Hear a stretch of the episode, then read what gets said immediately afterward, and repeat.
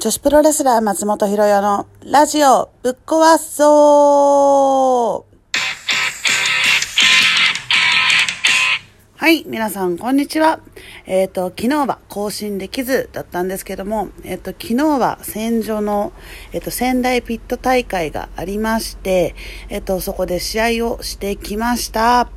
はい、結果は言いたくないので言わないですが、あまあ、昨日は、あの、戦場の岩田美香選手復帰戦でしたね。えっ、と、約1年半ぶりぐらいの、えー復帰ということで、はい。その前に、今回の仙台遠征なんですけど、えっ、と、大体いつも行くときは、あのー東京組を乗せていく車に乗らせていただいて、えっ、と、夜は寝たいので、大体新幹線で、夜はきちんと寝たい派なので、新幹線でこう帰ってくるっていう自分のパターンがあったんですけど、なんと今いろいろ調べたら、あの GoTo ですね。GoTo を使うと、ほぼ、えっ、と、新幹線片道分ぐらいの料金で、あの、往復の新幹線とホテルが取れるっていうね、スーパーすごい、はい、買ったので、あの、そちらを利用させていただき、はい、えっと、仙台で一泊して帰ってきました。で、あの、すごいですね、あれ。あの、クーポンつくんですよね。ホテルに泊まって、うんホテルだけじゃないか。なんか電子クーポンっていうのがもらえて、で、携帯に4000円分、分ぐらいの、あの、クーポンがついてて、それで、あの、対応しているお店で、あの、本当にそのまま買えるっていうね、すごいびっくり。で、今回4000円分あったので、で、まあ、えっ、と、帰る前に、あの、仙台駅に、あの、牛タン通りとか寿司通りであるんですよ。あの、新幹線の入り口の近くに。で、そこに結構その牛タンの名店とか、お寿司屋さん詳しくないけど、多分ね、有名なお寿司屋さんが並んでるんですけども、そこであのランチを食べてから東京に帰ろうと思ってね。で、ホテルチェックアウトして、そこに向かったんですよ。気づいたら、なんと昨日は3連休最終日。おう、うん？昨日じゃないか。3連休？あ、今日か。今日ですね。今日帰ってきたから3連休最最終日ってことで、めっちゃ混んでて、で、しかも多分私午前中に行って、オープンしてすぐぐらいだったんですね。で、もうそれで行列、でもせっかく来たし並ぼうと思って。で、並んでて、で、まあ、まず寿司屋一組もう入ってるんですよ、お客さんパンパン。でも中見ると、まだ多分オープンしたてだから、まだみんなに、あの、料理が行き届いてなくって、一、一組のこう料理を終わるのを待たないと入れないぐらい。おーってことは30分は待つのか。新幹線出発まであと40分ぐらいみたいなね。これはあかんと早々に諦めて。ね、なんか、本当はね、そういうちょっと、あの、どやっぱご飯とか、どうしてもかかるものにそういうクーポン使い、使いたかったんですけども、もう時間がないし、行列だし、込み込みだし、でもせっかくあの仙台に行ったので、あの4000円分の牛タンを買って帰ってきました。単純、単純。きっともっといろいろ探せばあるんだろうけど、情報が私仕入れるの苦手で、はい。まあそんなこんなな、えっ、と GoTo で行ってまいりました。はい。話がだいぶずずれちゃいましたけど、岩田美香が復帰ということでね、約1年半ぶり。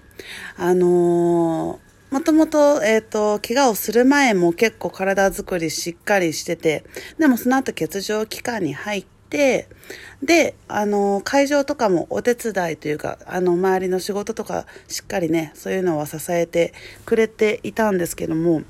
一回めちゃめちゃ太ってた時期あって。パンパン、本当に、パン、全部、顔もパン、お尻パンみたいな、絶対ジャージのサイズ合ってないだろうぐらいだったんですけど、はい。まあでもね、それはしっかり体休めて、れ休めれてたんだと思うんですけど、そっからですね、やっぱりその復帰に向けて、いやめっちゃいいよくでかくなってましたね。パンじゃないですね。ギュッとすごいいい体してましたね。で全然なんですかねやっぱり練習もがっちりしてたんだろうなっていうあの復帰戦ってこの緊張でガッチガチになる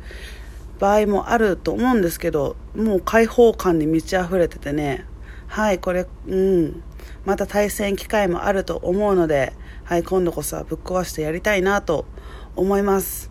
はい。で、まあ、えっ、ー、と、昨日岩田が復えー、復帰して、で、また今度はね、優が首の治療でし、ちょっとの間お休みっていうことで、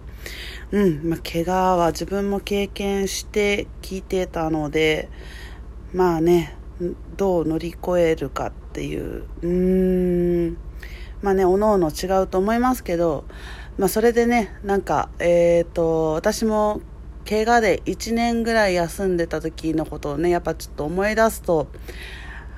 うーん、まあでも今思うとあってよかったなっていうのはありますけど、あの当時は、あの、中川智香さんと、あの、オズのタックの、えー、チャンピオンで、で、中川さんがもう引退決まってたんですけど、私が怪我で、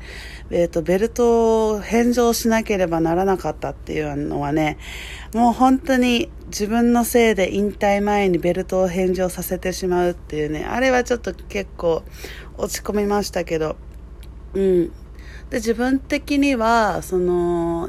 欠場中に中川さんが引退してしまうっていうので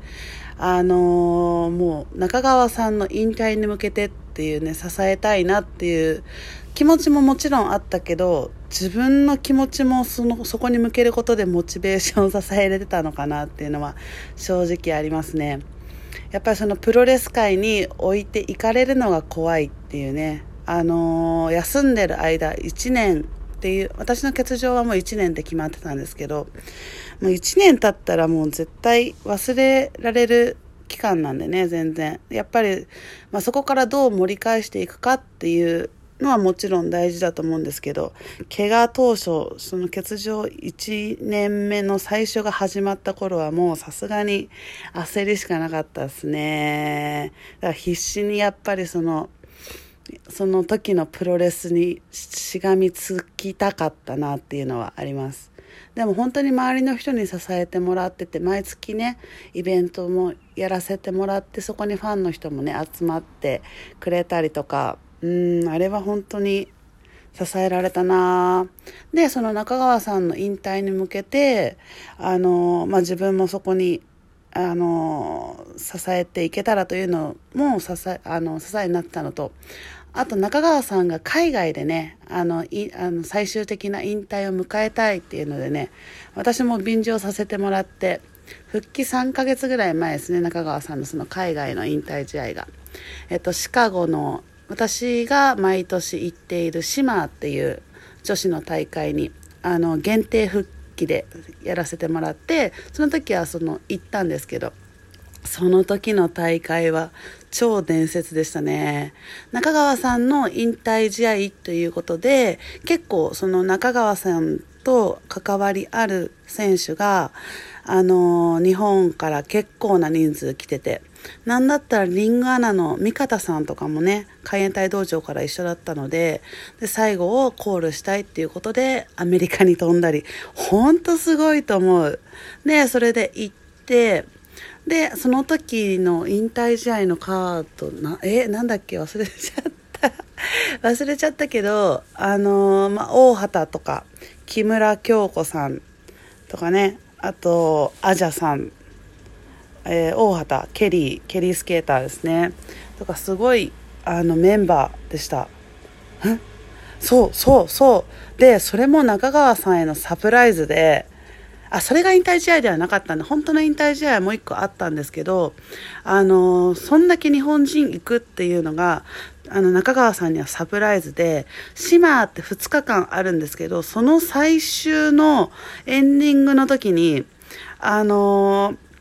なんとサプライズでアジャさんとダイナマイト関西さんが登場するっていう、まさかアメリカに中川さんの引退試合のために、えー、来るっていうね、とてつもないことが、本当に事件ですよ。これもっと大きくなっていいぐらい、ね、そんなことがあった引退試合だったんですけど、その時も、あのー、その島の1日目の夜に到着予定で最後出る予定だったんですけど、思いのほか、アジャさんたちの到着が遅れて、あの、1日目のメインが終わって、ってもまだ到着してなかったんだけど、そこまでにどうしてもサプライズ、えー、してもらいたかったっていうのでね、必死にケリーたちがね、あの、英語で、あの、お客さんをつなぎ止めて、こう、試合後に10分以上マイクでこう話し続け、ようやくそこにアジャさんたち到着っていうのでね、